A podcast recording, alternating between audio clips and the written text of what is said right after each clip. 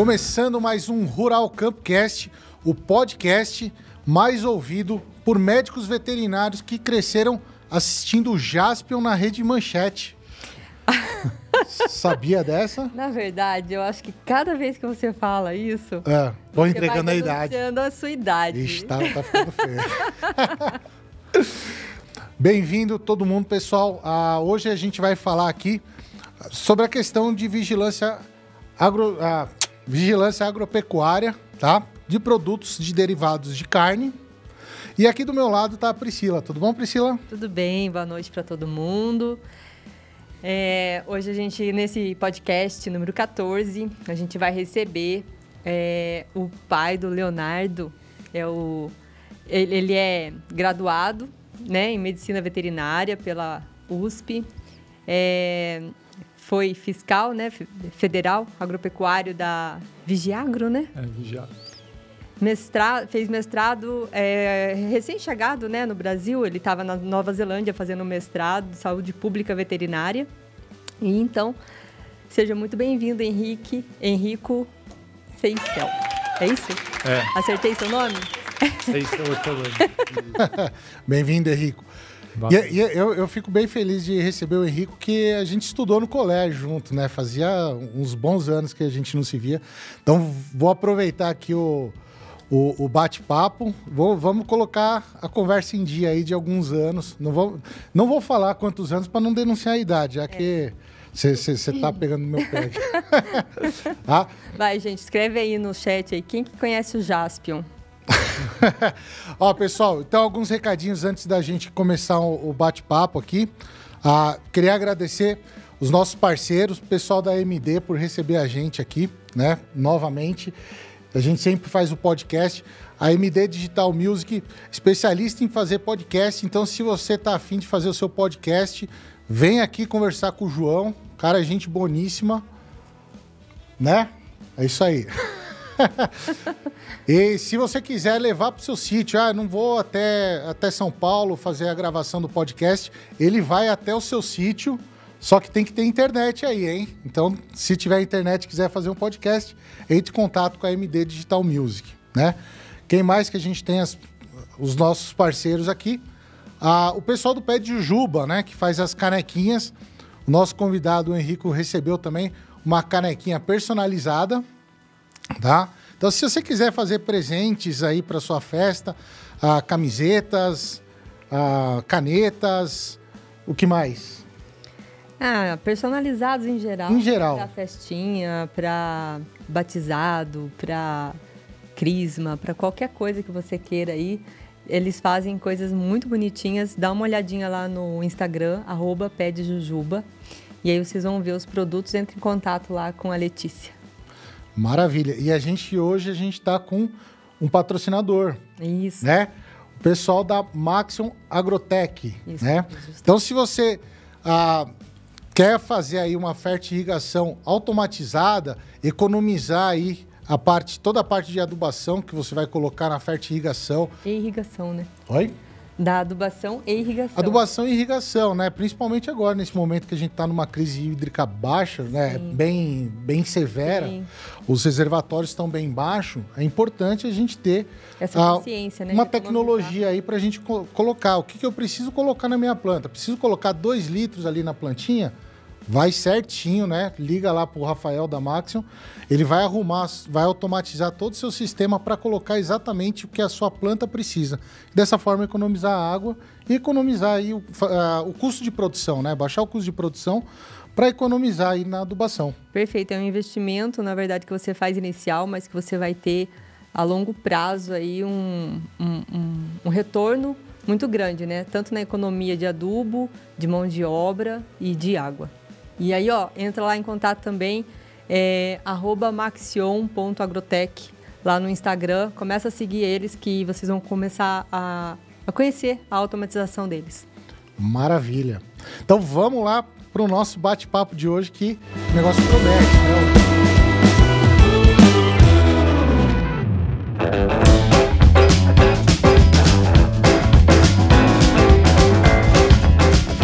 Convidado é, é- é da fiscalização agropecuária e tem história para contar ali. Ele atua no Viracopos, né? No, no, no, aeroporto Viracopos e já pegou bastante coisa aí. A gente vai bater um papo com o Henrico, né? É daqueles, é, é daqueles é, seriados. É o seriado que a gente assiste na televisão. Aeroportos. Né? Aeroportos. Bom, primeiramente é um prazer estar aqui. Obrigado pelo convite. Estou muito feliz de poder conversar com vocês. colocamos o assunto em dia que fazia muitos anos que a gente não se encontrava. Não vou falar o número de anos também para não, não entregar, não comprometer. e eu já tô já tô há alguns anos já mexendo com a parte de fiscalização agropecuária. É um, eu eu trabalho para o Ministério da Agricultura, é, num dos órgãos do Ministério da Agricultura que chama Vigiagro, que é, é a, a sigla para Vigilância Agropecuária, né? E é uma grande importância o trabalho que a gente faz, porque a, o Brasil é um, é um, país assim que tem um agronegócio muito importante para a nossa economia. E, e também, além do agronegócio, também tem uma biodiversidade muito grande. E a, a gente trabalha para poder proteger tanto o nosso agronegócio como a nossa biodiversidade do, da fauna, da flora. Uh, e, e para a nossa economia também, que é muito importante. Né? Sim, é, qualquer coisa que entre aqui possa contaminar, né? A gente vai falar bastante aí disso daí. É, é prevenção de doenças, né? De modo geral, né? Mas para a gente começar, e também a curiosidade, porque faz anos que a gente não se fala, queria saber por que, que você foi para essa área. Você foi fazer. A gente se formou no colégio, né? E você foi fazer medicina, a medicina veterinária, né? E daí como é que você foi para essa área? Lá na faculdade já te chamou a atenção? Quero trabalhar com, com a defesa agropecuária, com a parte de fiscalização. A gente, a gente tem muito pouca informação de quando, quando entra. A medicina veterinária é um campo que as pessoas têm bem pouca informação de tanta coisa que dá para fazer, né? Quando, quando você entra numa graduação em medicina veterinária. Geralmente, o, o, ingre, o, a pessoa que vai começar a faculdade tem geralmente aqueles campos clínica de pequenos animais. Algumas pessoas têm muito interesse em animais silvestres. E, mas acaba não tendo ideia do, da quantidade de campos que tem a medicina veterinária. A maior parte vai para cuidar de pet, né? Sim, acaba entrando para cuidar de pet e, e, descobre que tem um mundo assim na medicina Sim. veterinária, que a gente tem tanto a parte de produção animal, de, de... grande porte ali, né? Sim. E a parte de, de saúde pública, de prevenção de doenças, que também o médico veterinário tem muita importância, né? Uhum. E daí, daí você, é, você se formou, prestou o concurso lá para o mapa, né? Isso. E entrou. E foi para onde? Então, é, no, no começo da, da faculdade, eu, eu tentei um pouco ir para a área de, de pesquisa, de biologia molecular. É, vi, vi que não era o que eu queria é, seguir como carreira e acabei indo para a área de produção de alimentos. Fiquei mais ou menos um ano trabalhando em produção de alimentos, de produção de carne bovina no frigorífico, que eu mexia com a parte de, de principalmente de qualidade do, da carne e do bem-estar dos animais, uhum. para poder garantir o máximo de bem-estar, para evitar. É extremamente importante ali, né? Isso. E um ano depois eu, eu passei no concurso do Ministério da Agricultura e, e já fui direto para o Vigiagro. Uhum. E só que antes eu trabalhei um pouco no Porto de Santos, que é uma logística maluca ali. Muito, muito acelerada, né? Uhum. É, 80, só para ter uma ideia, 80% da de toda a carne que o Brasil exporta passa pelo Porto de Santos, né? Mais ou menos. Então, é... O volume é muito grande de carga ali para Sim, é um volume altíssimo, né? O, agro, o, a parte de exportação do agronegócio passa uma boa parte pelo Porto de Santos, né? Uhum. Então era bem frenético o trabalho lá. Sim, sim. A gente tinha que garantir que a, a é, muitos containers né, com, com, produtos de origem animal, uhum. queijo, carne, é, estivessem bons para que eles pudessem sair com uma boa qualidade. Né? Então a gente fazia controle de temperatura lá, uhum. é, fazia toda a, a parte para garantir que o produto saia do Brasil é, numa qualidade excepcional para os importadores não terem assim Uhum. é, poderem apreciar o nosso produto, né? Pri- Principalmente para o produto que está saindo aqui do, do Brasil. Mas você pegava, você pega bastante coisa que entra também. Também, Faz a, também. fiscalização. Também tem o Brasil importa muito também muitos produtos, produtos veterinários, ah, muita parte de alimentação animal, é, ração, proteína, para você poder alimentar os animais. O, o Brasil é um grande importador de insumos, né, de insumos agrícolas, é, toda a parte de, de produtos farmacêuticos também que o Brasil importa para poder é, movimentar o agronegócio, né? Sim, sim. Uma E- cadeia grande, né? Sim. E também é, alimentos, né? Muito, muitos alimentos a gente importa, por exemplo, muito, é, muitos pescados né, de outros países. É, o salmão do Chile, por exemplo, quase 90% do salmão que a gente importa é, vem do Chile. Então tem uma, o Brasil tem um, um comércio muito grande de importação também da parte de, de é, agropecuária, né? Uhum. E é muito bem visto, né? Os produtos brasileiros lá fora é muito bem, bem visto. A gente está cada vez mais abrindo novos mercados, né? E, às vezes acaba fechando em algum outro país, mas ah, geralmente está abrindo mais mercados, né? Claro. Isso se deve à qualidade do, do produto brasileiro ali, né? Com certeza, com certeza. É, quando eu comecei no Ministério da Agricultura em 2006, 2007, a gente tinha muitos mercados fechados Uhum. que hoje em dia estão abertos. Né? A gente conseguiu mostrar que a gente está fazendo bastante trabalho com a parte de saúde e qualidade né, do- dos, dos alimentos do Brasil e a gente está conseguindo conquistar mais mercados né, Sim. ultimamente. É, a, a- a responsabilidade ali do, do- de você ali como fiscal ah, é enorme ali, tanto pro o estrangeiro que está recebendo os produtos, quanto que está entrando, né? Porque é uma questão de saúde pública ali, não deixar entrar nenhum produto contaminado ali que possa comprometer toda a cadeia do, do agronegócio. Claro, claro.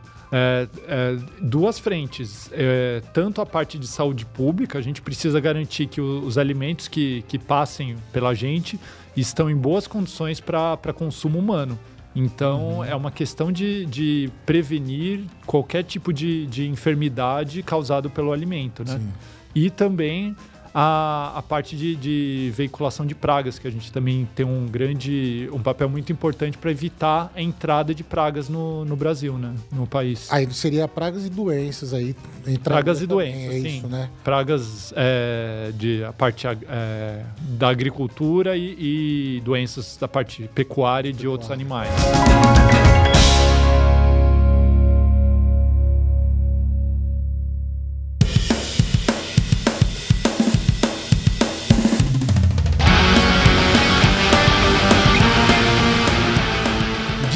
Caso que teve, por exemplo, de uma contaminação que acabou vindo de fora. A gente tem aí, né, a- o, o, o Covid, né? É como um exemplo de doença que veio de fora. Mas alguma coisa assim antes da- dessa pandemia aqui, Claro. acon- É, tem algum caso aí de. Bom, o, a, a, a gente tem um histórico muito grande, é, muito extenso assim de entrada de doenças aqui no Brasil. Por exemplo, os portugueses trouxeram os primeiros é, cavalos aqui, já, já, já trouxeram uma doença junto com os cavalos, que é o mormo, né? Uhum. Isso já na, na época da colonial do Brasil, né? Então, já tem várias doenças que já entraram Já tava. com os europeus aqui. Aham. É, mas é, uma das, um dos, dos exemplos que eu sempre gosto de citar é a entrada da peste suína africana em 1978 aqui no Brasil, que foi realmente uma falta de, de controle na entrada, no, a entrada de, de produtos, né? É, e, e nessa época o controle era muito, muito fraco da vigilância agropecuária, né? E o que acontecia é que o Brasil era livre dessa doença de peste suína africana, que hoje em dia é, está muito, dissemi- é, assim, muito disseminada pelo mundo.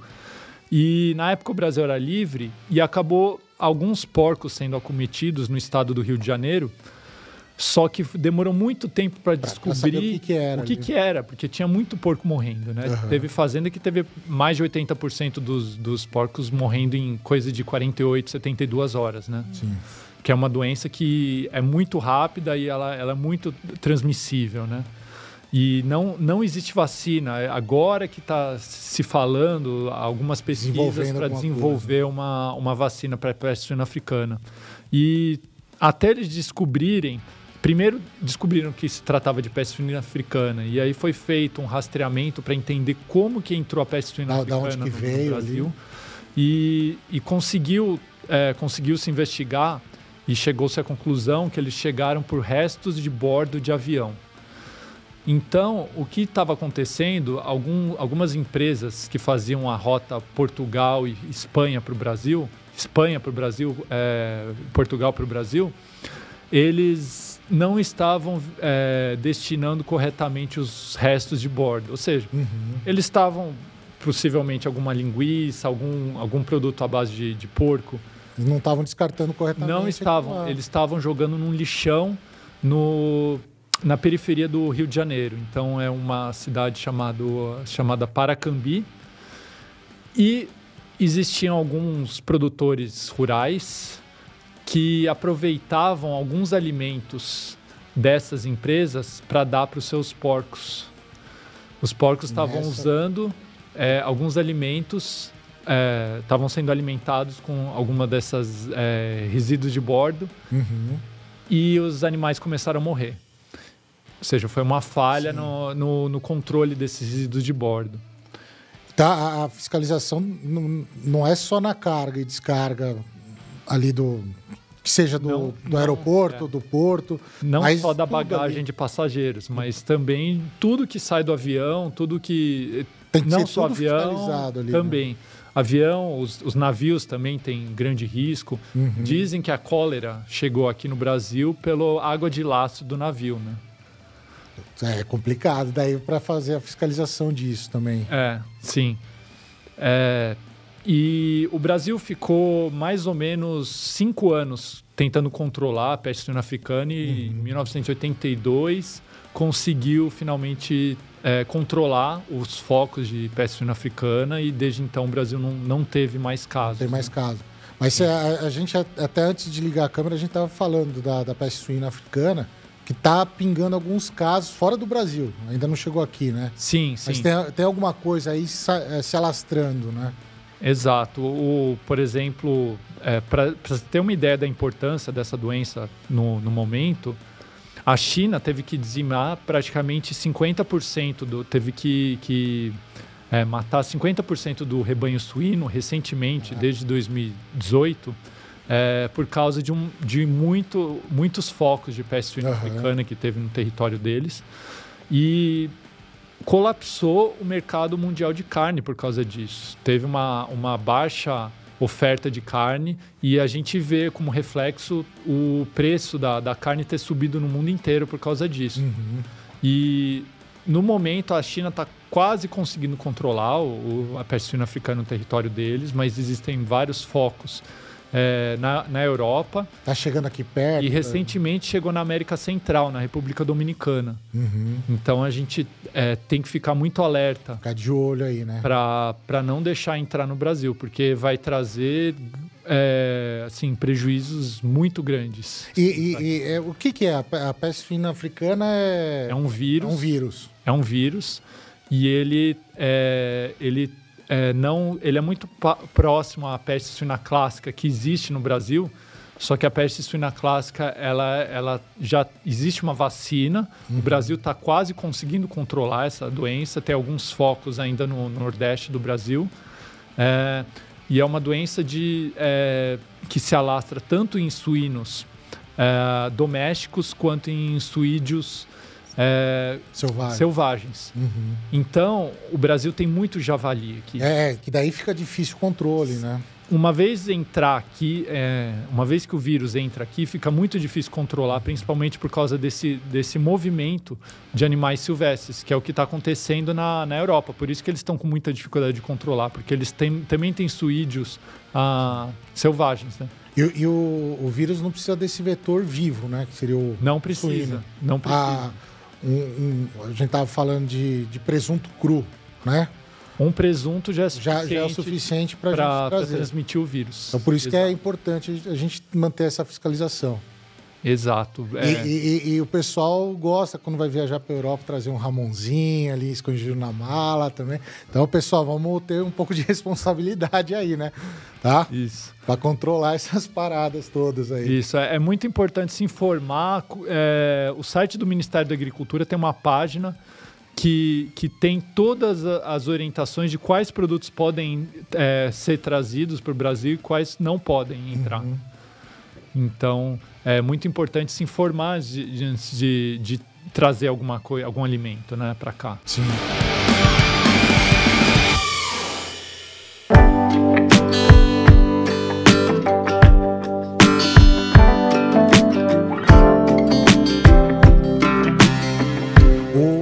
você trabalha junto com, você está falando junto com o agrônomo, e às vezes você acaba pegando ali também a parte a vegetal, né? Isso, isso mesmo.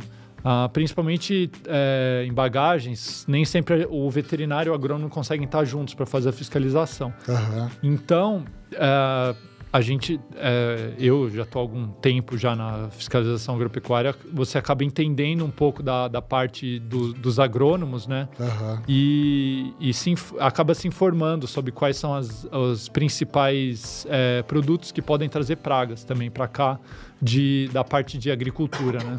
É, tem, tem a gente estava tendo relato um tempo atrás ah, sobre moliníase no cacau, né? Sim. O que a gente não tinha aqui no Brasil também. Ah, e agora parece que começou a entrar alguma coisa, assim. Parece que está tendo alguns casos de moliníase no cacau. Ah, opa, vamos acertar aqui o microfone. então, é, é, é, é um, um, outro caso também que escapou ali, né? Alguém trouxe na bagagem um cacau, que seja uma semente ali do cacau, né? Então é, é importante também controlar. A gente é, na agroecologia a gente fala muito da semente crioula, fazer o feira de troca de sementes, tudo, né? Mas é importante, é, eu sempre friso isso daí com os meus alunos, mesmo a semente que a gente pegou ali com outro agricultor, que são as sementes crioulas, a gente fazer um tratamento térmico ali, que seja uma coisinha mais ah, caseiro, mas para evitar ali espalhar essas contaminações, né? Porque às vezes não é risco para a saúde humana, mas você tem um impacto enorme para a produção agrícola, de modo geral. Que nem a, a, a claro. peste, a peste suína africana, não vai, não vai comprometer a saúde humana. Isso, ela não é transmissível para o homem. É, mas, mas, o que você pode acontecer aí com o mercado de suinocultura, você detona ele, né? E, Isso. E dá um impacto enorme na economia.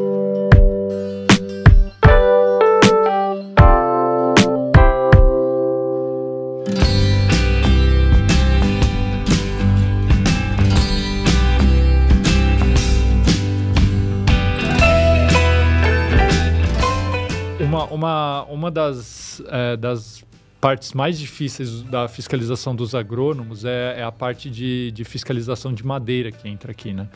E como que entra madeira, principalmente aqui no, no Brasil? Entra através de pallets. Então, é, às vezes você está trazendo uma carga que não tem nada a ver, uma, um produto automotivo, por exemplo, uma, um motor, uma roda, alguma coisa assim, uhum. só que ele vem em pallet de madeira. E, e o pallet não é, não é fiscalizado. Ou é? É fiscalizado. É fiscalizado, é fiscalizado sim. Então todo e pallet que entra, ele precisa todo, ter todo um, uma documentação. Que... Isso, ah, exato. Legal. Ele tem que ter um carimbo de tratamento fitossanitário. Uhum. É, e, ou ele pode ser de plástico, né? Plástico não vai ter risco de, de contaminação. De né? contaminação. então, eles, é, mundialmente, eles estão começando a evitar é, usar pallet de madeira por causa disso, né? E já, já tem é, vários, vários casos de agrônomos que pegaram, por exemplo, o besouro chinês nesse... Na madeira. na, na, no pallet de madeira, né? Isso faz um Foi estrago, feita uma interceptação. é. Então já foi mais de uma interceptação de, de praga quarentenária com, como exemplo o besouro chinês, né? É, é, grande parte das pragas, não só agrícola, mas agropecuária, de modo geral, né? Na, na parte agro para os animais e para os vegetais. Ah, são, são pragas, doenças de fora, né? Porque assim, o, o ambiente aqui é controlável, então a gente consegue manter as, as doenças brasileiras, vamos dizer assim, Sim. de certa forma controlada. Agora, Ah, que foram- vem de fora, você É. não vai ter ah, nenhum, ah, nenhum inimigo natural ali, né? Isso. Ah, muitas vezes a ecologia, a própria, a própria, é, o próprio ecossistema Se equilibra. consegue dar um jeito de, de se equilibrar, de controlar ah, algumas doenças, algumas pragas. E quando vem de fora, é, entra- acaba entrando num desequilíbrio, né? Sim. Você não vai ter né, esses inimigos naturais. A gente trabalha bastante com. ah, que, que acho que é até importante pontuar. Mexe muito com a parte de controle biológico. Que a gente faz é, soltura né, de, de alguns macro-organismos ali. Seria tipo ah, o ácaro predador, para a gente controlar ácaro rajado morango, a joaninha, né? Hoje já tem bios- bio- biofábricas de joaninha para a gente fazer a soltura. Só que é, é assim, o programa de, ah, de controle biológico demora anos, né? A gente recebeu aqui o Alexandre Diniz, que ele trabalha bastante com a parte biológica, ele explicou que eh, demora ali coisa de 10, 15 anos para desenvolver. Então, a, a população disso da- desses inimigos naturais que faz a soltura, eles vão flutuar junto com a população do, da praga que ele vai controlar ali, né? Do inseto que ele vai controlar. Mas daí entra alguns casos, por exemplo, a gente estava falando na Nova Zelândia, que fizeram soltura para controlar, ah, soltura de rato para controlar uma coisa. ah, daí os- tem que soltar o gato para comer o rato, porque o, gato, o rato se soltou ali no meio ambiente. Então é, é complicado quando a gente fala de colocar organismos sem nenhum tipo de pesquisa, assim, né? Claro, claro. Mas essa história aconteceu mesmo, né? Aconteceu, então. Conta a, pra a- gente. O- a Nova Zelândia, ela praticamente não tem mamíferos. São duas ilhas. Os únicos mamíferos que realmente habitavam as ilhas da Nova Zelândia antes da, da chegada do, do homem lá eram morcegos e, e animais marinhos. É, é, leão marinho, focas. E o, o homem chegou é, na Nova Zelândia é, no começo de- do milênio passado. Então foi lá por 1100, 1200 que foram os maores, né? Os maores é, eles chegaram até que bem recentemente, né? E eles já, já chegaram e introduziram algumas espécies de rato lá. E elas já se disseminaram pelo. Mas por algum motivo, assim, ou- A gente De não rato, sabe dizer exatamente, mas é, talvez até para Alimentação, né? Pode ser. na época eles, eles vieram por canoas, é, eles conseguiram chegar na Nova Zelândia por é, por canoas. Uhum. Pode ser que eles usassem para alimentação Sim, e provável, né? E já nessa época o rato já entrou em um, de certa forma em desequilíbrio com, com o ambiente de lá. Ele encontrou um banquete ali, nenhum competidor, né? Sim, exato. Não tinha predador para os ratos. E, e aí os europeus trouxeram o gato para Controlar o controlar, o rato. Só que é, por algum motivo os, os os próprios gatos acabaram achando que era melhor comer pássaros lá. Então, Aí algumas começa o desequilíbrio total ali. E, e o- a Nova Zelândia tem uma biodiversidade de, de, passa, de aves incrível, Enorme, né? né? Muito grande. Eles têm muita, muitas espécies de aves que só tem lá. E, e já teve o, o próprio kiwi, é, que é o, pássaro, o a ave nacional da Nova Zelândia, Uhum. estava começando a entrar em extinção por causa Por de do gato. Sim. E é, aí a gente vê é, a importância de, de saber planejar exatamente o que você quer fazer quando você vai querer fazer um controle Sim. biológico, né? Não, não sair soltando aí a torta direita, né? Isso. O, E, e na Austrália, o, o cão também virou, acabou virando uma praga, né? entrou o cão para controlar o gato. É. em vez de comer o gato, foi comer o quê? Outra coisa. É, a Austrália foi o, o caso dos, dos, coelhos, né? As lebres foram soltas lá, hum. viraram uma praga. E aí usaram cão para caçar pra lebre. Caçar né? lebre. E aí eles acabaram virando, virando silvestres é, também. É, começa a ter um monte de desequilíbrio, né? É.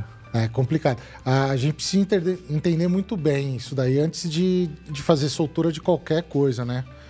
E é por isso que tem esses programas de controle biológico muito à risca, assim, né?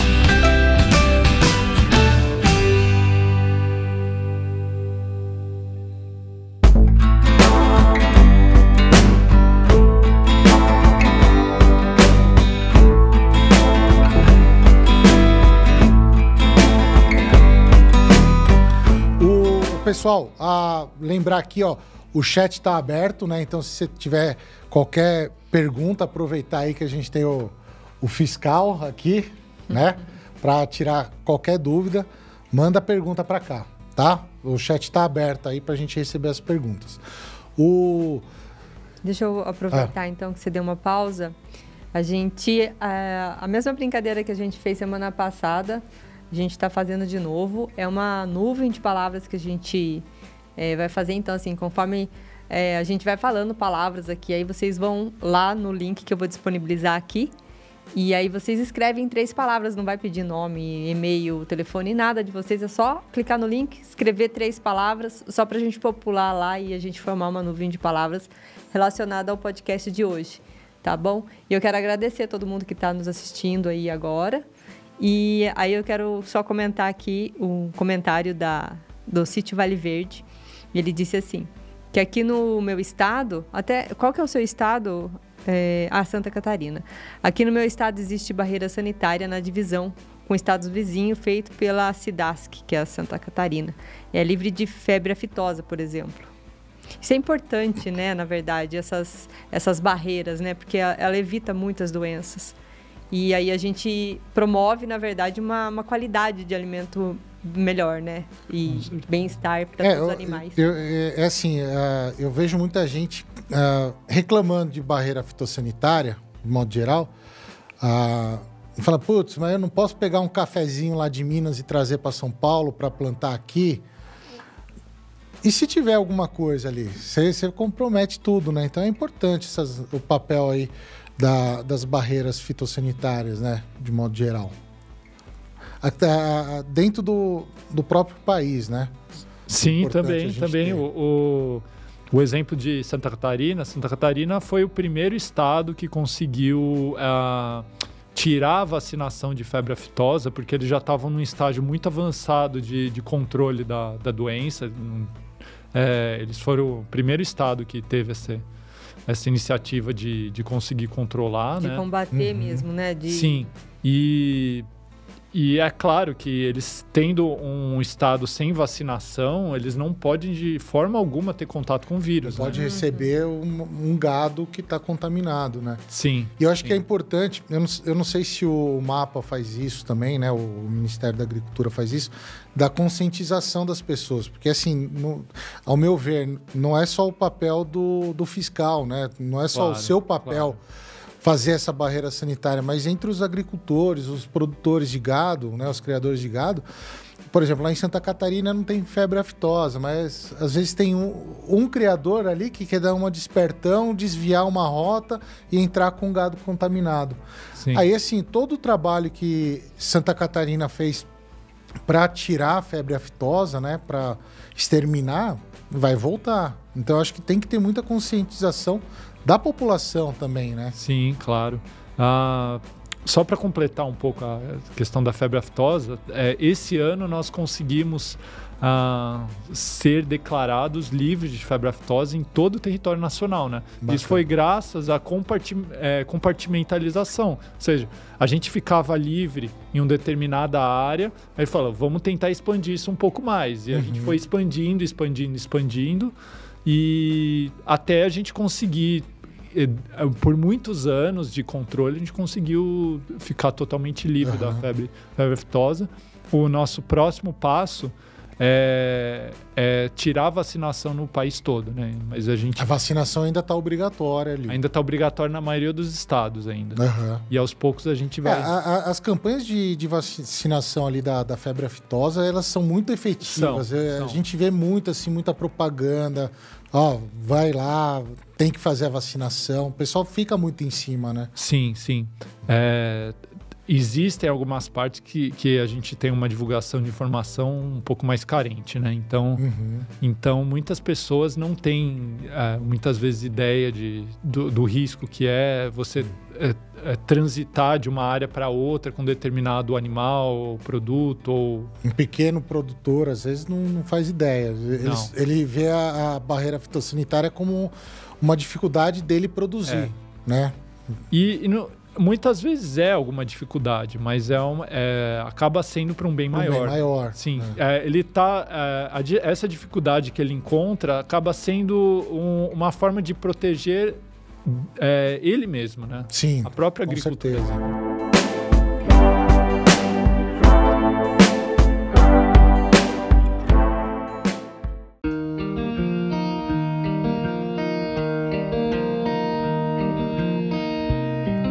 O- esses anos que você trabalhou no, no, no Porto, depois foi lá para o Viracopos, você deve ter muita história cabeluda ali, de bagagem que pegou. perguntar uma coisa Pode, antes, pode. pra- antes de chegar nesse assunto. É assim, é, a gente sabe que no Brasil a fiscalização em muitos outros pontos, não, não nessa parte só, é muito falha, né? Que existe a lei, mas não existe a fiscalização e às vezes acontecem as coisas e, enfim. É, no caso assim do, do porto, né? Nos, no- nos aeroportos, a fiscalização é bem é, massiva, né? Bem em cima mesmo. Eu queria saber, no caso, se, se a gente souber de alguma coisa que a gente está vendo que está errado, é, existe um canal de comunicação para fazer uma denúncia? Sim, sim. É importante isso aí. Como que é? A, é, a Qual, denúncia qual que é o passo, né? Como que a pessoa tem que proceder? Ela, ela pode mandar um e-mail para o vigiagro.vigiagro.gov.br e eles vão tratar de forma anônima né, a, a denúncia. Não, não, tem, não precisa ter medo de, de nenhuma é, retaliação nem nada que vai ser tratado de, de forma anônima. Né? E um, assim, um telefone não tem. É um, teria que ser por e-mail. É, existe telefone, eu não, não vou Não saber te, Ah, não te informar. A gente vê, depois eu coloco na Depois descrição. coloca lá. Tá ótimo, eu, eu vou passar assim o Não, telefone. sem problema. E, e- e- e o mapa tem, tem perna para fazer toda a fiscalização de denúncia? Ou não tem tanta denúncia assim, o pessoal não. É, tem, pelo menos na, na parte de fiscalização de portos e aeroportos, Tem. a gente tem sim. Agora, eu tenho que assumir que a gente tem uma fronteira terrestre Gigantesca. gigantesca. É muito, é muito difícil realmente controlar. Os, os meus colegas que trabalham na- nas fronteiras estão, assim, Penando. Sofrem. Sim, sofrem bastante. Eles estão de parabéns pelo esforço deles, Sim, com mas, certeza. com certeza. mas é realmente é muito difícil. Né? É, é, é, é- é o que eu tinha falado. Tem, tem muita gente que não entende a importância. Acha Sim. que é bobagem, né? É. E a, a própria febre aftosa, a gente estava falando de febre aftosa, entrou em 2006 no, no Brasil pela fronteira Paraguai-Brasil, né, em Ponta Porã, Uhum. porque praticamente não existe. Você atravessa uma rua, tá no Paraguai, né? Sim. E O animal vivo que, que trouxe. é um animal vivo acabou acabou trazendo Aham. a febre aftosa e, e esse surto de 2006 trouxe um prejuízo É, né, violento. né, né, nessa, nessa questão, assim, é, é- talvez seja até um pouco mais fácil controlar a entrada animal, de animal vivo, né? Do que, por exemplo, de sementes, né? Sim, O que deve ter de caso do pessoal transportando semente na meia ali. claro, claro. né? E isso porque a gente tem muito auxílio também dos outros órgãos, né? A Polícia Federal trabalha junto, muitas, faz muitas operações conjuntas com o Ministério da Agricultura, o IBAMA também é um parceiro do Ministério da Agricultura, porque é, a gente precisa somar forças para conseguir um ajudar o outro. A gente acaba ajudando o IBAMA muitas vezes porque o nosso, o nosso nossa área de atuação acaba coincidindo uma, um pouco com o IBAMA, né? Uhum. O IBAMA também tem interesse em evitar a entrada de, Não, de, de animais e, e, vegetais que possam virar uma praga, né? Principalmente uhum. para a parte de biodiversidade do Brasil. Né? É, e, e, às vezes entra até por pesquisa, né? Ah, Sim, o caso da apis, da, da, da apis mellifera, né? Sim. O pessoal trouxe para cá para estudar e fugiu do laboratório, né? Você diz a, a, a africana? É. Sim. A, a, o caso mais ou menos assim, sim. né? É, pesquisador, eu vou falar que é um pouco difícil às vezes lidar com pesquisador, porque. Mais complicado pesquisador do que com agricultor ali. Às vezes sim, é. às vezes sim, porque eles estão tão focados na pesquisa deles que ele, eles estão com vontade de, de assim, é, realmente tocar a pesquisa Sim. deles para frente. Só que às vezes eles não, não pensam muito assim uhum. na, nos riscos que pode trazer, né? É, então a gente tem uma análise de risco, né? Para quando, quando o pesquisador traz legalmente, a gente faz uma análise de risco para ele mesmo também é, nos, nos dá. É, a gente espera a transparência do pesquisador para para poder informar co, é, como ele quer trabalhar com um determinado uhum. produto, a gente passa por uma análise de risco. E caso a gente veja, por exemplo, que o, o laboratório dele tem condições de, de trabalhar com, essa, com a, essa biossegurança, a gente vai autorizar. Uhum. Entendi. Mas a gente precisa ter certeza que o, realmente o, o, o, o grupo de pesquisa consegue lidar. Manter ali, né? Sim. Uhum. O, o, Tava falando desse transporte aí que o, o, entrou, né? A febre aftosa entrou no Brasil ali ah, por animal vivo. Para fazer transporte de animal vivo, a gente precisa da tal da GTA. Cê, é, é sua área de atuação, GTA sim, também? Sim, porque é, a partir do momento que chega qualquer animal no, no aeroporto... Tem que ter a GTA. Precisa ter a GTA. O que, e... que é a GTA? Vamos explicar para o pessoal que está ouvindo GTA aí, é a Guia de Trânsito Animal. Uhum. Então, é, uma, é como se fosse um, um passaporte do um passaporte de, de saúde do, do animal, né? Sim. Então, né, nesse, nesse documento vai constar qual a origem do animal, para onde ele está indo e, e, muitas vezes tem informação de vacinação, informação de que ele é livre de tal doença, é, que ele fez tal teste diagnóstico para saber se ele é livre de, da doença. E, exceto cães e gatos, a maioria dos animais, é obrigatório é, ter uma guia de trânsito animal para poder transitar de uma cidade para outra, uhum. de um uhum. estado para o outro. Até de um país para outro vai precisar também? Sim, aí, aí não chama mais GTA, chama Certificado Sanitário Internacional, mas uhum. é o mesmo princípio. Sim, vai, vai ter as mesmas informações. Isso, é ali. é um documento que, que fala: ó, esse animal está livre de tais doenças, eu fiz tal, tal teste, ele está vacinado.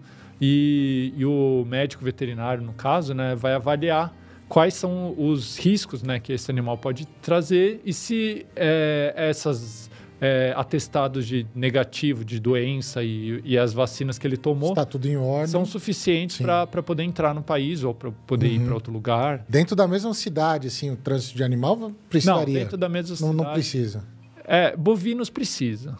Precisa, ah. oficialmente precisa, mas assim, às vezes acaba. É, é mas, mas, também assim, a gente fala muito de barreira fitossanitária estadual. Sim. Mas municipal é, é bem complicado, assim, né? Sim, é, tanto que a, a gente tem auxílio do, dos órgãos locais também. Polícia rodoviária vai entrar nesse auxílio aí? Também. É, é também o que está lá, né? Também entra, mas eu digo assim, a parte de, de é, não só de fiscalização federal, mas também existe fiscalização estadual e fiscalização municipal. Uhum. Então, é o, é o, que a gente chama de SUASA, né? que é, o, que é o, o, a integração dos serviços de, de saúde animal. Né? Uhum. Então, o, é, a ideia é você, é, num campo federal, conseguir é, juntar todos Abranger os serviços estaduais e os estados conseguirem juntar todos os serviços municipais para formar uma única rede uhum. para conseguir ter uma fiscalização controlar isso mais... daí, né? Isso. Uhum. A, a, a, questão veio agora assim de biopirataria. Né? Vocês tem muita coisa assim que o pessoal vem para cá para pegar a biodiversidade nossa e levar? Tem, tem. É, é, é, comum fazer muita apreensão de pessoas que estão tentando sair do Brasil com animais, com artrópodes, uhum. é, plantas, é, pra, com assim esse intuito de biopirataria, né? Eu lembro assim recentemente de um caso de de um, um, um europeu que estava levando tubos de PVC na mala e dentro dos tubos de PVC tinha alguns periquitos brasileiros, né? É. Na mala. E, e, é meio que normal ver essa imagem, infelizmente, né? Assim. Infelizmente. Antigamente, hoje eu acho que faz tempo que eu não vejo apreensão assim.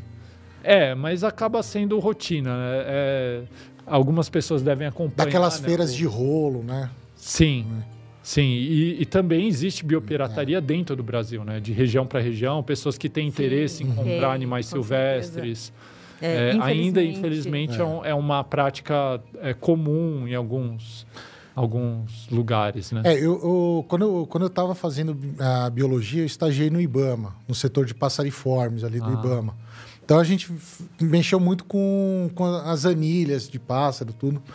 E acho, se eu não me engano, é na, na Tietê, aqui em São Paulo, na Alameda Tietê. Não sei se ainda é lá. Então, era um prédio pequeno e eu, eu, eu ficava meio impressionado, assim, porque toda a apreensão que acontecia ah, no Ibama levavam para lá toda a apreensão. Então, tinha dias que, assim, o, o estacionamento estava lotado, tudo empilhado, um animal em cima do outro. Porque o grande problema é assim, não, não tem para onde levar, né? Você fala com os zoológicos, os zoológicos já estão lotados. Ah, então é, é, um problema sério também, né? É um problema sério. Ah, a minha faculdade, a, a, faculdade veterinária, de medicina veterinária da USP, um tempo atrás estava com um problema, porque acabou recebendo tanto pássaro, é, tanta ave, é, que não estava dando conta de destinar corretamente, né? Uhum. De apreensão, Nossa. essas aves de, de apreensão. E acabou ficando assim, a, a USP cuida, a USP cuida. Só que chegou vai, um vai, vai empurrando um para o é, outro ali, né? E a, a USP é, demorou um tempo para conseguir dar o destina, a destinação correta, né? uhum. né? Para conseguir soltar esses animais na, na, na, natureza novamente. Demora, né? É, a adaptação, é, às vezes você nem consegue, né? Um animal que uh, cresceu ali na enjaulado, vamos dizer assim, se solta na natureza, não vai nem conseguir sobreviver, né? Às vezes. Sim. É uma, uma situação complicada essa, essa daí. Mas vamos deixar para uma próxima bate-papo desse uhum. sobre isso. Uhum. Você, você, falou que tinha. É, antes de a gente começar, né, você estava falando que o que mais fazem é, clandestinamente é, é, de animais, né? Pintinho e porco, né? É isso? Não, não. clandestinamente não, legalmente. Ah, ah legalmente. legalmente. Ah, tá certo. O Brasil é um grande é, é centro é, da América do Sul, da América Latina de genética. Hum, então, entendi. a gente importa a genética de alguns países uhum. e reproduz esses animais e vende para outros países. Exporta, é, exporta para muitos países da América Latina, né? Uhum. Então, a gente é como se fosse um hub de genética, Sim. principalmente suína e de aves, de bovinos também, né? E, e tudo isso, uma boa parte passa pelo, pelos aeroportos, né? Porque pintinho, trans, trânsito de, de, de, pintinhos é uma coisa que é impossível de fazer. Tem que ser navio, rápido né? ali. É muito é. rápido. Vai, vai fazer por navio, vai demorar 45 é. dias para chegar, já chegou o frango ali. É.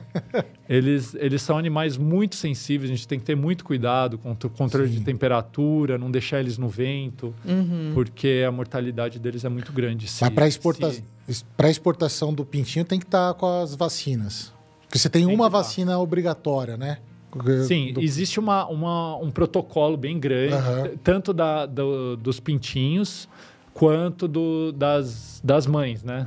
Sim. Das matrizes. As matrizes têm que estar com uma, um controle de vacinação. É um, é uhum. e não é fácil. É mexer com aves hoje em dia, com, com doenças como Newcastle uhum. e influenza aviária, que inclusive pode ser transmitida para pessoas é, não, não é simples você, você é, mandar uma ave de um país para o outro. Uhum. Então, assim, é, eu não estou desestimulando ninguém, mas é, pense várias vezes se você quer trazer, por exemplo, um, uma ave para sua casa de outro país, é, é, se você realmente quiser, é um protocolo bem extenso para conseguir, conseguir autorização ali. Uma importação. Inclusive, muitas vezes eles acabam parando na ilha de Cananéia, que é o, o, o quarentenário do Ministério da Agricultura. Hum, Quando tá. existe muito risco de um animal transmitir doenças, é, a gente manda para Cananéia. Claro, uhum. tudo com planejamento, né? A pessoa já sabe, ó, vai ter que passar duas semanas em Canané, a gente vai fazer alguns testes. Lá é, uma, é, uma, é um lugar muito afastado que a gente consegue ter um controle melhor dos animais que são importados, né? Então, por exemplo, porcos que entram no Brasil, é, eles chegam no aeroporto, a gente faz uma inspeção de, de saúde neles para ver se eles têm algum sintoma de alguma doença. Uhum. Ele já vem com vários exames de negativos para determinadas doenças. Mesmo assim. Vocês não fazem os exames lá? Não, lá a gente não faz. O, o aeroporto e o porto é um lugar de passagem. A gente só, não pode. Só, só confere ali o, isso, o exame que chega. Isso. E, e, claro, faz, uma, faz um exame é, físico Sim. nos animais também. Uhum. Para ver se eles têm algum sinal de doença, né? E aí eles já vão imediatamente. Caminhão lacrado, vai para Cananéia Lá eles quarentena. Fazem, fazem quarentena. E aí a quarentena é, foi aprovada, ótimo, pode ir para qualquer lugar do Brasil, do destino, uhum. mas é necessária essa quarentena principalmente para aves e suínos, né? Uhum. E, e assim, o movimento de, de aves e suínos no aeroporto de Viracopos é bem grande. Né? Bastante coisa. Né? Sim.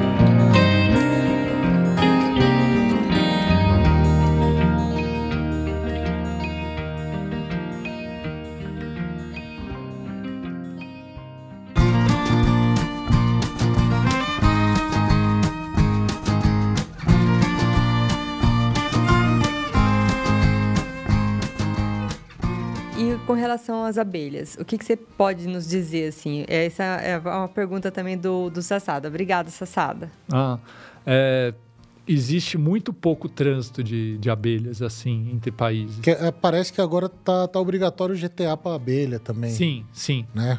A abelha é um... É abelha sem ferrão, né? Sim. É, é, um animal muito sensível a doenças. Existem uhum. muitas doenças. O Brasil é livre de várias doenças que, inclusive, te, existe na Europa, existe na, nos Estados Unidos, que não existe no Brasil. É, e também a, o risco de transmissão de, de, doenças é muito alto, até de produtos da abelha. Né? Então, é, uma pessoa que está trazendo um mel caseiro na mala, já, já existe uma, uma chance de contaminação das nossas abelhas. Por quê? Uhum. Porque a partir do momento que você abre um mel e deixa, por exemplo, joga a embalagem em algum lugar. É, um, dois para a abelha vir. vai, em algum momento vai vir uma abelha Sim. lá. É, principalmente porque vai ter algum odor é, do mel, uhum. então elas vão atrás. E aí nisso elas, vão, elas podem se contaminar com algum vírus, alguma bactéria, algum fungo, né? Que tem Sim. muita contaminação fúngica também em abelha, né? E tem, assim, é, exportação de abelha, das nossas abelhas? As abelhas não, nativas? Não, não, não, isso não é comum. Não é comum não ter é trânsito comum. De, de abelhas. Entendi. É que o, o mercado da, de, de abelha sem ferrão está crescendo bastante, né? Sim, sim. E daí uh, eu já, já ouvi algumas como pessoas. Como polinizadoras, né? É, é Principalmente. É, né? é, não só como polinizadora, mas tem um mercado muito grande de pet. Ah, usar ah, sim, usar sim, a abelha sem ferrão compete, uma jataí, uma mandaçaia.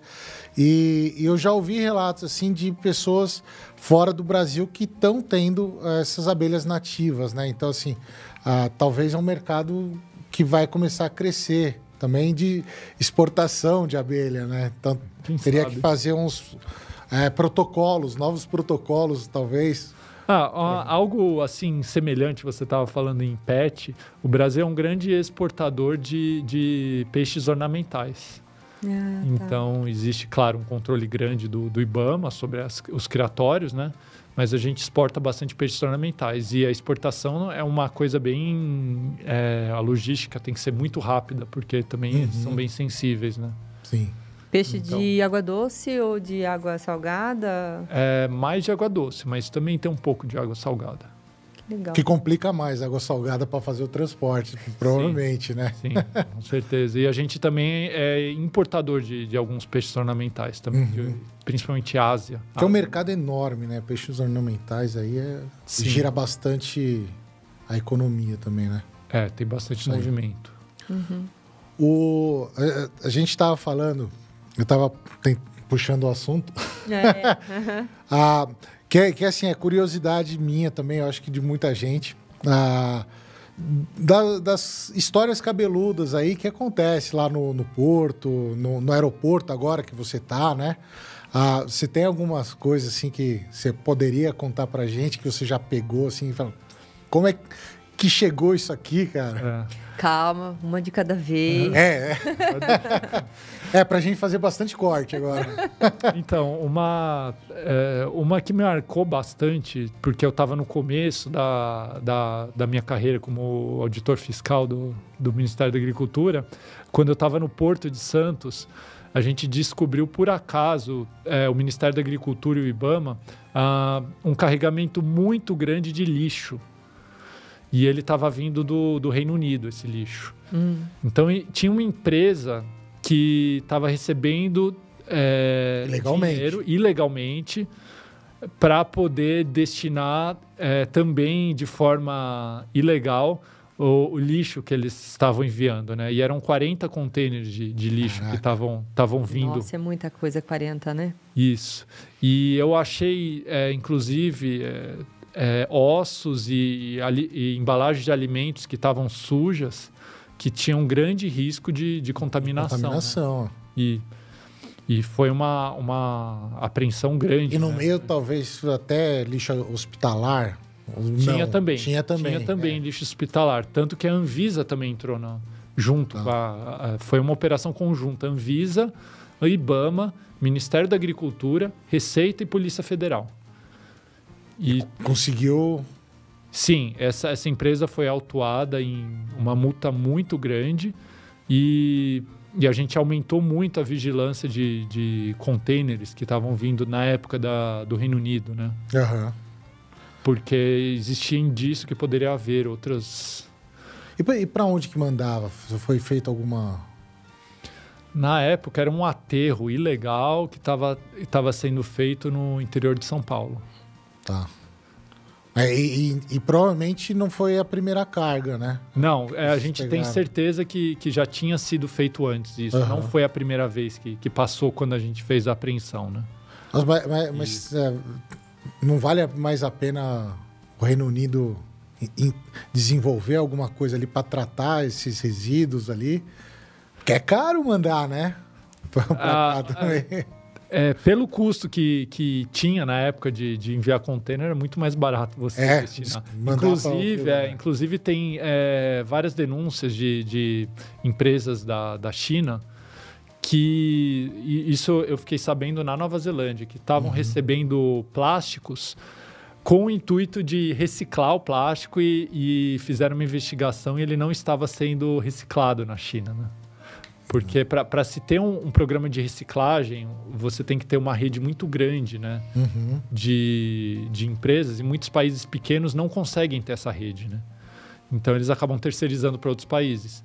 E é muito mais barato você destinar Descartar em outro lugar é, do, do, que, que, cuidar. do que o custo né, que você tem Sim. É. realmente de, de conseguir descartar corretamente. Deixa eu perguntar uma coisa, Henrico. É, a a gente tem um histórico muito grande de corrupção, né? Então, você acha que existe a possibilidade de, tipo, uns con- esses containers, por exemplo, não nesse caso especificamente, mas muitos outros que pode acontecer, de chegar aqui com o intuito já de oferecer uma propina para passar ali o negócio e Bom, eu, eu não isso mesmo? entrei, eu não entrei nesse cerne, né? Porque eu estava mais na parte de, de vigilância do- dos, dos produtos agropecuários, né? Mas existe grande indício que, que é, é como que uma quantidade tão grande de contêineres estava passando assim, Uhum. é, Passa sem, batido, né? sem fiscalização, né? Então Uhum. poderia existir possibilidade de ter alguma corrupção envolvida, né? Sim. Mas eu não, não vou te saber te, te informar. É, infelizmente, né, a gente acaba É. até pensando nisso, porque a gente tem um histórico, né, bem complicado. Sim. Antes, É, posso perguntar uma claro. coisa? É, o Sítio Vale Verde fez uma pergunta e eu achei super interessante. Ele falou assim, sobre a abelha, voltando lá na questão das abelhas. É, o grande perigo, né, seria a vespa gigante asiática, né? Ele está tá perguntando. E eu ouvi falar que as abelhas são a principal presa dessas vespas. Seria isso verdade? Sabe me dizer? Repete, não me perdi aqui. que sobre as abelhas. O grande perigo, na verdade, o grande perigo seria a vespa gigante asiática. Seria a vespa gigante asiática? Ele ouviu dizer que as abelhas são a principal presa dessas vespas. Como, como uma predadora, eu não, eu não conheço a- A vespa. essa vespa. Gigante. Mas a gente tem muito. A, a principal A praga. Vespa mandarina, será? Será? Não sei. Eu não, eu não sei dizer. Não, mas tem. ve- Vespa vai, vai, pode atacar também. Mas a, a praga mais comum que a gente tem nas abelhas sem ferrão ah, são os forídeos, né? Forídeo é um problema sério ali para as abelhas sem ferrão. Acho Bom. que é, que é isso. Se não for, você fala aí, tá bom, Sítio Vale Verde? É, eu, não- eu, infelizmente não conheço a abelha. Eu Vou, vou a, a vespa, né? Essa vespa. Vou dar uma pesquisada aí. Eu acabo trabalhando muito pouco com abelha também no, no dia a é, você dia. falou, verdade. Mas com o produto dela, né? Mel, É, assim, mel. acaba quando, pegando. quando bastante. muito o produto, realmente. Sim. E então, na, na mala do- dos passageiros, a gente Tem acaba coisa encontrando algumas coisas estranhas às vezes, né? o que, que você por acha? exemplo, lá? eu, já encontrei uma, uma muda de uma figueira de quase dois metros dentro da mala de uma pessoa. E ela já estava dando frutos já. Era uma, é, uma muda que estava vindo do, de Portugal e a pessoa tava, trouxe a muda achando que não, não tinha problema nenhum, né? Ah, ela, na verdade, não teve intenção nenhuma, assim. É, ela tava a realmente... gente nunca É, sabe, gente, né? pa- parte do princípio que não tem a Ela intenção. diz, ela É, sempre vai dizer que ela não sabia. Não que- sabia. É. Mas aí ela tava enrolada ali na mala, Tava, né? Dois tava metros. enrolada, meio dobrada assim na mala. E era uma mala junto bem com a grande. roupa, junto Sim, com as coisas sim. da pessoa e a Sim. figueira ali, dando É, fruto. E ela embalada, né, é, para não machucar as folhas, né? E a gente fez a apreensão e foi difícil, é, foi difícil destinar. a, dest- a gente infelizmente tem que destruir porque Não sabe o que tem ali, não né? sabe. Então ele vai para uma para um tratamento sanitário, né? É como se fosse um lixo hospitalar, né? A gente Uhum. precisa tratar Vai com ser incinerado. sim. E no, no aeroporto lá tem o A incinerador gente não tem isso? nem autoclave, nem incinerador lá. A gente tem, é, a gente tem um contrato, o aeroporto tem um contrato com uma empresa de, de tratamento sanitário. né? Uhum. E a gente acompanha a destruição às vezes, né? A gente faz uma auditoria dessa, pra- dessa destruição para ver se eles realmente estão. Foi destruído mesmo. É, porque muitas vezes a gente acaba. é, isso até é uma coisa que os passageiros olham. Ah, esse, esse fiscal tá, tá prendendo meu queijo. Eu tenho certeza que ele vai, ele vai comer no na janta dele, né? Não, vai ser incinerado. O pessoal pode ficar tranquilo quanto a É, isso. quanto a isso, é, não tem problema. Eu inutilizo na frente, eu jogo. A gente joga uma substância que já, já mostra que a gente joga geralmente azul de metileno e já inutiliza na frente dele para ele não achar que a gente vai comer o, É, o, queijo, o Jogar um presunto dele, né? azeitinho, um oréganozinho.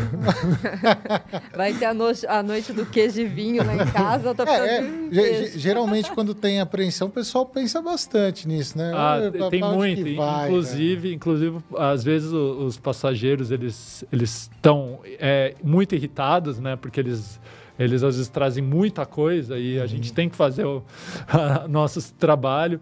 Eles eles assim no calor da, da da discussão, eles acabam falando muitas coisas pra gente que às que vezes eles falam, relevar. bom apetite. então a gente precisa. O, o bom é que você sempre foi uma pessoa calma, né? É, eu, eu é claro que eu, eu sou eu sou uma autoridade no, Sim. no aeroporto. Eu não preciso eu não preciso é, me mostrar assim de forma incisiva que eu sou uma autoridade. Eu, Aham. eu sempre vou tentando lidar com a situação. Entende falo, a situação é, ali, né? Pensa melhor do que você está falando, vamos com calma. Toma uma água aqui. Não precisa Ai, já toma partir para cima. né? queijo E tem muitas vezes o sabe com quem você está falando. Aqui no Brasil é muito comum Sim. isso, né? É. Você vai aprender, sabe com quem você está falando. Você não, Sim, eu vou ligar é, para tal tem. pessoa. É, e, e o pessoal quer sempre subir, né? passando, Já acabei passando por isso. Mas assim, no final não tem jeito. A pessoa nunca consegue Sim. o que ela quer. E aí, mas, e- mas ela geralmente entende ali o porquê não pode entrar ou não? A, a, a gente sempre explica, né? Mas a pessoa, às vezes, ela tá tão Alterada visivelmente é, irritada que ela, ela não, não quer Não quer entender. né? entender. Entendi. Sim, então as, é, eu já peguei assim coisa de amuleto de, de voodoo com cabeça de, de boi. Já peguei cabeça de porco Nossa. sem osso, defumada, caseira, né? Aham. É, já peguei em guias de que são iguarias de, um- de um- uma determinada parte da África. Uhum. É, tem muita o voo da China é muito complicado. O pessoal traz muita muito alimento assim que, que não pode trazer da Sim. China, né? Para eles entrarem com, com esses produtos. Não, não, não com a cabeça ali, né? Sim, do- Não com sim. não voodoo. É, com é, o voodoo, assim, mas assim, com queijo. Dá, dá para entrar um por queijo, vias um legais? queijo, desde que eles tenham um selo da inspeção do país que fez, é, que Tá. fez inspeção, que ele seja legalizado, é, normalmente a pessoa não vai ter problema em entrar com queijo no, é, Tá. no momento. É, não existe nenhuma grande praga assim do, do queijo que que- desde que, um, que seja um queijo é, que tenha passado por fiscalização, Sim. não tem.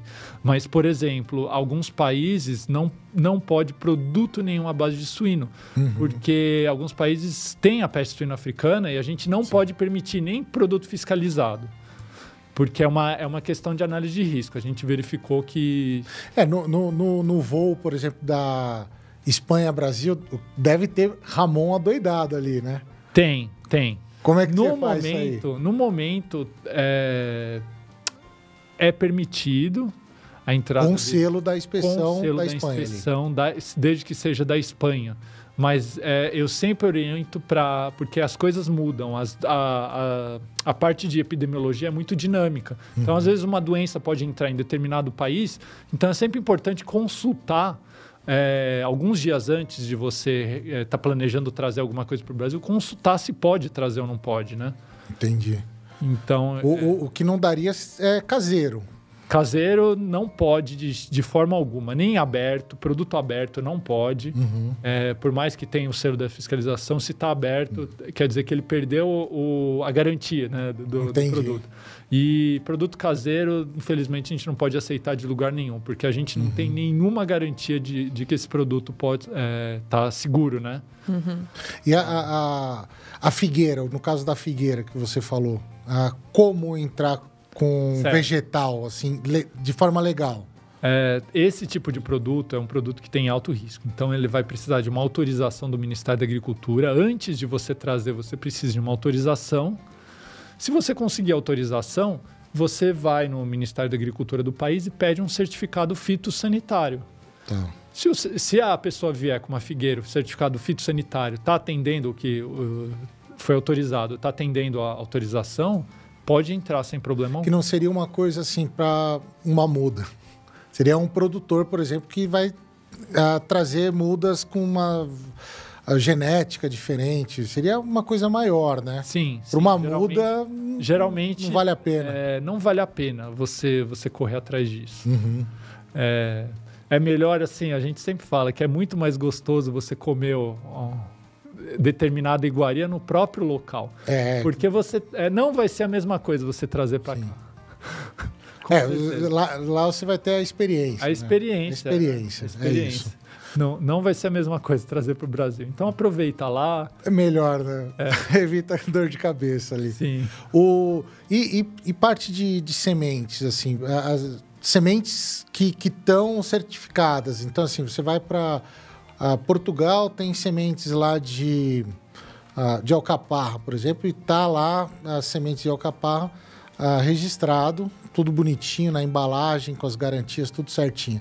Essa daí, o, o turista que tiver lá pode pegar essas sementes, comprar sementes lá e trazer para cá ou também não? Essa não daí pode. Não pode. Infelizmente não pode. Semente é algo que. que Me- é mesmo um dos certificada maiores- lá. Mesmo. é, não. é, qual, é a- qual seria o procedimento? A mesma coisa que eu falei da Ah, tá. Precisa de Pedir uma autorização. autorização. do Ministério da Agricultura Entendi. daqui do Brasil e conseguir um certificado fitossanitário Aham. garantindo, garantindo Sim. que essa semente está livre de pragas. E, assim, para uma pessoa física fazer isso, que não está acostumada, é um, é um trabalho muito difícil para você trazer um saquinho de Sim, sementes, né? com certeza. E hoje em dia, assim, tem muitos importadores que são especializados nisso, que eles estão acostumados com, com esses serviços. Seria até mais fácil de conseguir é, semente de forma legal assim. Aham. Mas nada impede. Se a pessoa realmente quiser muito, ela correr atrás da documentação, ela Dá pode. fazer. Não é o que acontece no, é, na prática, né? Muita Sim. gente acaba trazendo sementes no, no, na mala e a gente tem um alto índice de, de, de é, encontrar sementes, né? Uhum. Porque a gente consegue identificar isso no raio-x. Sim. Não é difícil identificar a semente no raio-x. Então, eu- é, a minha recomendação é não tente trazer, porque Aham.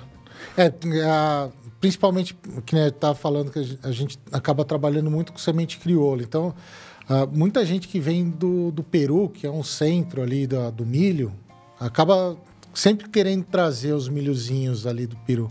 Se quiser fazer isso, então, faz todo esse procedimento que o Henrico falou. Vai no ministério, pede autorização, vai no ministério do país, tenta pegar a certificação daquele milho, Isso. né, para não ter risco lá. Nada de esconder a sementinha na meia. é, Ou senão o Henrico te pega. o... E, e- e daí é- é- essa questão ah, de pegar as coisas no aeroporto, tudo, você. da- Daí é curiosidade, não é nem muito do nosso papo. Já pegou drogas também? Não é do. Não é nosso foco, mas a- às vezes a gente acaba até sem querer acaba, acaba encontrando, né? Então, por exemplo, já Você está procurando um queijo. é, o- a, a gente tem uma, uma equipe lá no aeroporto que é multidisciplinar, né? Então tem a Receita, a Polícia Federal, muitas vezes é, a atendente do raio-x avisa, ó, tem produto orgânico nessa mala. Uhum. Vamos abrir, vamos ver o que, que tem de orgânico aí. Aí. Aí abre, tira a roupa, tira isso, tira aquilo. Fala, cadê o produto orgânico? Tem uma coisa errada. Peraí, deixa eu recuperar a imagem do raio-x. Aí você vê, ô, tem produto orgânico mesmo. Como que pode isso? Tá lá no fundo da mala. Passa a mala vazia no raio-x. Aí você passa a mala vazia, ah, ainda tem produto orgânico na mala. Ué, cadê? Onde está esse produto No orgânico? fundo falso. No fundo falso a mala, cheguei, ah, abri, aí a gente encontrou 40 mil comprimidos de êxtase. Caraca. Uma apreensão de mais ou menos um milhão e meio de euros, se não me engano. Nossa. E aí, aí o meu trabalho termina aí. A partir do momento que eu encontro, alô, Polícia Federal. Passa a bola para ela. Aí a partir daí é tudo com a polícia. Aham. É até, até de certa forma é um, é um alívio, né? Porque É. Não mexer. É, o buraco é mais embaixo. é, é, eles têm mais preparo que a gente para lidar com claro. esse tipo de, de, Cada um no seu, né, no seu papel. de, é, de infração, né? E, e- e como você trabalha com essa parte no aeroporto, tem, tem aquele seriado, né? O Aeroportos, que Isso. sempre pega. Você não participou lá, o seu, o seu aeroporto não entrou na É, o aeroporto de ali. Viracopos não, não participou por algum motivo de autorização, não deu certo. Acho que o acordo entre Polícia Federal, Receita, Ministério da Agricultura, alguma coisa não deu certo que não foi para frente.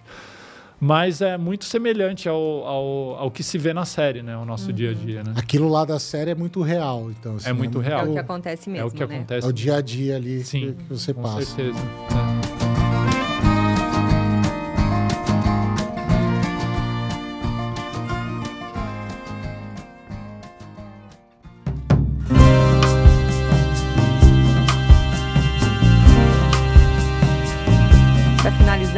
Maneco, quero fazer uma pergunta aqui da Fernanda Dornelas. Vocês conseguem fazer inspeção de todos os passageiros ou é uma amostragem apenas? Você acha que isso poderia ser melhorado dentro do serviço de inspeção? É, a gente trabalha um pouco com análise de risco, né? Ainda está muito no começo, a gente tem muito a melhorar com análise de risco, porque não tem como olhar a bagagem de todos os passageiros, é, é muito trabalho, a gente está em poucos. É, geralmente eu fico sozinho, responsável pelo aeroporto inteiro quando eu estou lá. Uhum. É um veterinário responsável por toda a parte de, de correios, de remessa expressa, de carga, de animal vivo, de passageiro. E É humanamente impossível. é humanamente impossível olhar todos os passageiros, então a gente tem que trabalhar com análise de risco, tanto de voos quanto de passageiros. É, a gente, a gente é, ainda está desenvolvendo esse sistema, a tecnologia de informação vai ser um grande aliado para a gente poder saber entender qual é o perfil, nosso perfil de passageiro que mais traz esse tipo de produto que é totalmente diferente do perfil de passageiro que o pessoal da Receita vai procurar, atrás de pessoas que é, estejam contrabandeando coisa, gente que, que gosta de comprar coisa demais. A gente não tem muito, muito é, é, problema com isso, de, de quem quer trazer coisa demais, mas a Receita tem, né? Você Então- acaba utilizando aí para fazer essa amostragem, assim, de Ah, no, no Ah, dia a dia... Alguma coisa tipo de linguagem corporal, tipo, ó, o cara com certeza tem alguma coisinha legal ali. cara. É, no dia a dia a gente acaba... Acaba é, pegando, né? É, um pouco de experiência, você acaba pegando qual é o perfil de pessoa que traz. Geralmente, assim, é, pessoas um pouco mais, é, assim, é, um pouco mais de idade. Geralmente, ó, as pessoas mais jovens não, traz, não trazem muito produto agropecuário. Geralmente é, é até pela quando você vê que a pessoa tem muito jeito de fazendeiro também, às Aham. vezes. Aí, aí fala, vamos dar uma olhada. pra- Tem, tem alguma, alguns sinais ali que dá pra. Sim, às vezes a Uma pessoa tá coçadinha nervosa. Aqui, né? nervosa, tá suando a mão. É, quando uma, uma coisa que é muito fácil é quando a pessoa tem uma bolsa térmica. Bolsa térmica é, É um é, queijinho lá. é muitas vezes é alguma coisa que não pode trazer. Então você vê alguém com bolsa térmica, você já opa, vamos, vamos dar uma olhada. Tem que chamar lá o, aquele canal Metaforando. Já viu? Que, fa- que trabalha com a linguagem de sinais, assim. e daí sim, faz as sim. análises, tudo. É, mas o importante é que assim, tá melhorando, né? É um ponto que tá sendo Sim, melhorado, sim. que tá sendo trabalhado. É, e a esperança é que a gente consiga ter um- mais inspeções, né? Sim, já, já quase para finalizar, é, uma coisa que a gente está investindo bastante no Ministério da Agricultura é com cães. Então a gente está treinando cães para farejar não drogas, não explosivos, nada Mas disso. alimento. Alimentos. Então a gente treina o cão especificamente para farejar é, lácteos, farejar carnes, farejar é, cítricos também, porque tem também muita gente trazendo cítricos e tem muita praga de cítricos. É, e a gente especializa o, o cão né, é, em encontrar os alimentos, né? E, tá, como é que tá? já está já tá em atividade no aeroporto de Brasília, aeroporto de Curitiba. Com bons resultados, recentemente. Sim, eles têm uma grande efetividade em assim encontrar malas com, com alimentos. Ra- raça específica de cachorro? Geralmente é, a gente tem trabalhado com labrador. Tem um faro fantástico, né? Tem, e eles também têm uma, uma capacidade de treinamento muito boa, de Aham. aprendizado, né? Então a gente, é, não, não, não é que somente labrador, mas a gente tem usado o labrador, né? Uhum. Para para fazer as- as- os treinamentos. Bacana. É, qu- quando tiver isso implantado, vai adiantar vai, muito. vai ajudar né? bastante, porque a gente vai ser mais eficiente, a gente vai abrir menos coisa e, e com mais acerto, né? É, é, porque é, às vezes eu acho que é, o, o passageiro, quando ele não tem nada e abre, ele, eu acho que ele É. fica mais irritado do que aquele que abriu e tem, né? É, e, e a- acaba. eh, eu, eu, por exemplo, como auditor, eu tenho que dar tiros certeiros, porque a partir do momento que eu estou abrindo a mala de alguém, tem alguém passando lá atrás. Sim. Então, eu estou perdendo minha, minha força de fiscal para abrir a mala de alguém que não tem nada. Uhum. Então, a efetividade. Quantos é muito fiscais importante. normalmente por voo, assim? Geralmente é um, um, é, dois da Receita e um do Ministério da Agricultura, é o que a gente Entendi. consegue. Às vezes até alguém do IBAMA e bem raramente a Anvisa acho que está até com mais dificuldade que a gente de, de efetivo, né? Entendi. Então geralmente é uns dois da Receita, um do Ministério da Uhum. Agricultura. Mas dá conta, assim, dá pra. é, fazer gente, o trabalho bem feito. A gente acaba, assim, voo dos Estados Unidos é um voo de menos risco para a gente, mais risco para a Receita Federal. Então a gente fala Receita é. Federal, vocês é, de vocês. Tem, tem, essa também, né? É. Dependendo do voo, já sabe é. se está ali Realmente, nos Estados Unidos o pessoal é. vai trazer eletrônico, vai trazer roupa, essas uhum. coisas. É outra, é. é. é. outra pessoa que vai vir daí. Agora, voo de Portugal, China, França, Espanha, a gente já tem mais interesse. Né? Isso. O, então, está dando nosso horário, Henrico. Queria a, agradecer imensamente a presença. Queria agradecer todo mundo que está assistindo a gente, que ficou até aqui. Quem vai ver uh, depois, né? Quem não conseguiu ver agora, vai assistir depois. Daqui a pouco também, daqui a pouco não, né? Uh, daqui, domingo, talvez, já esteja lá no, no Spotify também para você ouvir. Né? Então daí fica um arquivo mais leve para você ouvir no carro, tudo. O bate-papo aqui que eu gostei bastante, tá? O... Lembrando, a gente vai fazer a, a, brincadeira lá da nuvem de palavras, então coloca lá no, no site, entra lá, coloca algumas palavras em relação à vigilância agropecuária, qualquer coisa lá para a gente montar uma nuvem de palavra que fica uh, dá uns formatos bem interessantes assim, né? Você sabe qual é a nuvem de palavras? Sei. Então, forma umas coisas bem bacanas. A gente fez no, na semana passada, no último podcast. Formou umas coisas bem, bem bonito, fica bem, uhum. bem bacana, né? Sim. Então a ideia é a gente fazer isso daí. Ah, então, agradecer todo mundo que participou. Agradecer, Priscila. Obrigada, eu que agradeço. E eu não posso esquecer nesse daqui, a gente tem um, um, um, um quadro, vamos chamar de quadro aqui, que chama Paga Nós, Henrico. Que é o seguinte: todo mundo que a gente citou aqui a gente vai mandar um boleto. Quem que a gente citou nesse podcast? A gente falou do Ministério da Agropecuária.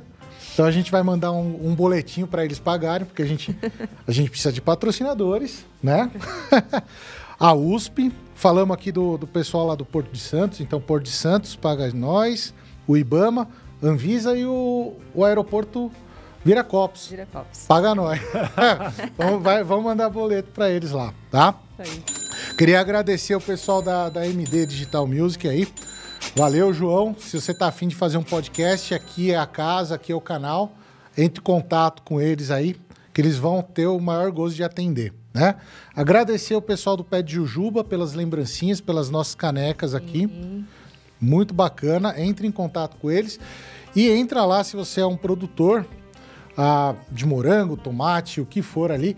Entre em contato com o Rafael da Maxion Agrotech para automatizar o seu sistema de irrigação, né? A sua irrigação, porque nessa crise hídrica, vou falar para você, Priscila, a, é muito importante a gente regular exatamente o que a gente vai pôr para a nossa planta ali, a quantidade de água exata, porque a Sim. coisa não tá fácil não. Não, não, não tá fácil mesmo, porque a gente tem um vídeo é, no, disponibilizado aí no canal do YouTube sobre proteção de nascente, né?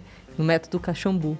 E esse vídeo é, é, é assim, é, é triste saber o quanto as pessoas sofrem com água. Inclusive nós, né, Maneco? A gente, cada, a gente mora num sítio, eu tenho problema de água no meu sítio, o Maneco tem problema de água no sítio dele.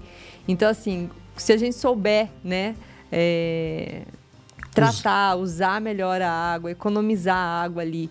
E é um sistema, na verdade, que Fora a economia de água, ainda você é, tem outros benefícios, né? Em questão de adubação. Com certeza. O, o, usando bem, ninguém fica sem. É. Faz um orçamento, né? Sem compromisso nenhum. Entra em contato lá com o Rafael da Maxion e faz um orçamento com eles aí. E se você achar que é interessante implantar, é, é bacana. Isso aí. Queria agradecer então, Priscila, obrigado. Oi. Obrigado, Henrico. Ah, valeu mesmo. Foi ótimo conversar com você, rever aí que fazia uns 20 anos, talvez mais, que a gente não se via. Que faça bem menos a próxima vez. É, a gente tem que marcar um churrasco aí. Isso aí. então valeu, pessoal. Ah, quer deixar algum último recado aí, Henrico? Redes sociais? Alguma coisa? Ah, eu queria só agradecer mesmo o convite. Muito bacana o trabalho de vocês. Eu eu vou confessar que eu não acompanhava tanto. Agora eu vou, vou ser um assíduo ouvinte de vocês. Eu adoro ouvir podcast. Bacana. E já, já vai pro meu feed de, de podcast já. e, e, eu... e, e, hoje a gente fez a reuniãozinha né, do, do, do, do colégio aí. Porque é. aqui tem o, tem o João também, que é É, é, Tá É o- virando o clube do Bolinha e, aqui. e- gente. e o Aspirina que tem o, o, o- podcast que vai vir daqui a pouco. Quando a gente sair, o Aspirina entra pra fazer. Então aqui, ah, entre os três, eu acho que só você que não tá com cabelo branco, hein? Eu já tô, já tô um pouco de cabelo branco. Então é isso aí. Obrigado, Henrico. Valeu mesmo. E até a próxima, pessoal. Valeu!